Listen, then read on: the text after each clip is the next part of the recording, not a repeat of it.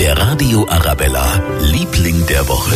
Und beim Feiern ist natürlich auch die Nahalla dabei und die bringen die Party auch dahin, wo sonst wenig gefeiert wird, hat uns Sebastian Kriesel erzählt. Wir wollen ganz bewusst zu den Menschen hingehen, die am Fasching jetzt nicht teilhaben können und möchten denen auch den Fasching näher bringen.